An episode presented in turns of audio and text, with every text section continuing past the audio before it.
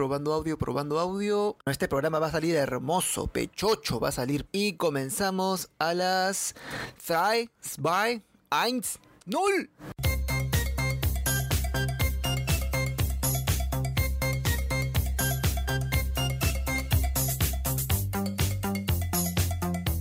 Hola mis estrellitas fugaces. Esta semana se publicará un nuevo capítulo del manga Dragon Ball Super.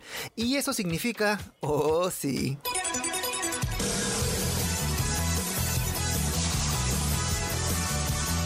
Yo he hablado antes de Granola, el ojo loco que es el nuevo protagonista del manga. De hecho, puedes oír este programa uh, en esta misma cuenta, sea en Spotify o Spreaker. Así que pasa por allí y suelta tu cariño, pecausa.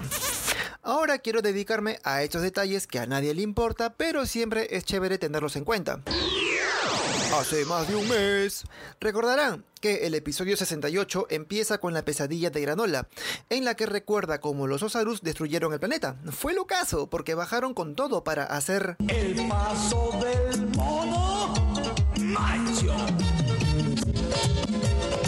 Qué rico merengue, carajo. Un rato que me sirva una chelita. Ya bueno, la vainilla es que Granola sobrevivió y nadie sabe cómo. Pero yo sí creo saberlo. Automil, el Google Assistant de la nave espacial de Granola, revela en las últimas páginas del episodio 68 que el planeta serial aún puede ser visitado tras el asedio de los Osarus, a pesar de que lo pisotearon todo.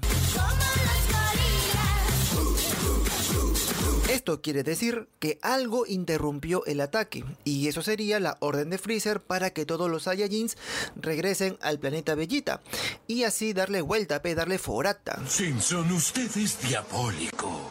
Vayamos a inicio de 2019.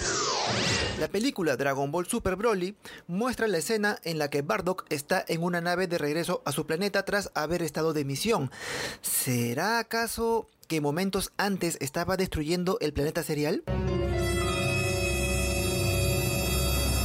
La cinta no lo muestra, pero el manga podría ampliar aún más esta historia canónica. Y hablando del canon, ¿quiénes son esos otros Saiyajins que atacan el planeta Bellita? Recordarán que Bardock tiene un escuadrón compuesto por Seripar, Toma, Pampunki y Sí, sí, así se lee. Todos ellos aparecieron por primera vez en la película de Dragon Ball Z dedicada a Bardock, por lo que no fueron canon hasta el estreno de la película de Broly. ¿Qué? ¿Qué fue lo que dijiste? Cuando Freezer llega por primera vez al planeta Bellita, los cuatro huevones aparecen entre los otros muchos Saiyajins. ¡No te lo puedo creer! Hasta allí todo en orden como para creer que el escuadrón aparece al inicio del manga. Sin embargo, un dibujo hecho por Toyotaro muestra a estos brothers comunicándose con el Saiyajin que acompañaba a Bardock de regreso al planeta Bellita. ¿Aló? ¿Quién es? ¿Quién habla, por favor? Esto demuestra que el escuadrón estaba lejos de Bardock, por lo que no serían los Osarus que aparecen en los sueños de Granola haciendo... El paso del mono macho. Por si se lo preguntan, en ese mismo dibujo nos enteramos también que el escuadrón es aniquilado por Dodoria. Oh, sí.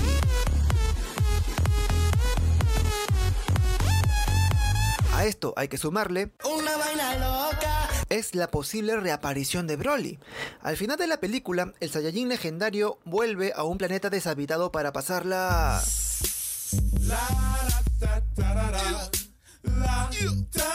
Chilpe, entrenando, chelitas van, chelitas vienen.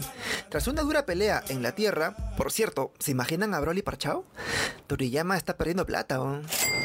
Bueno ya, entonces, teniendo en cuenta que el objetivo de Elec, el villano de la nueva saga, ¿Quién tiene el poder? es encontrar a Zuno para así tener acceso a toda la información del universo 7, no extrañaría que este gorrito sabelón revele a Elec la ubicación de Broly. ¡Me muero! Porque, o sea, no tendría sentido acceder a toda la información del universo sin enterarte quiénes son los seres más poderosos, los cuales pueden resultar una amenaza.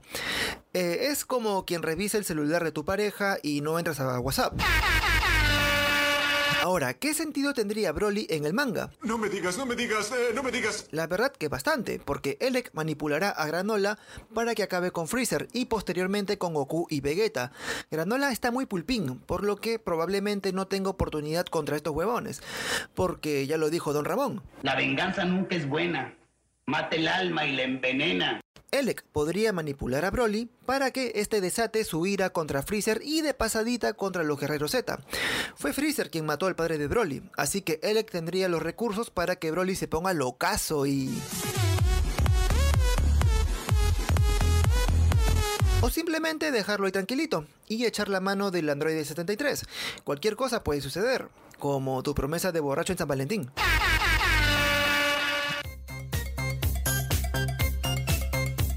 Ya con esto cierro el podcast de hoy, mis papirriquis.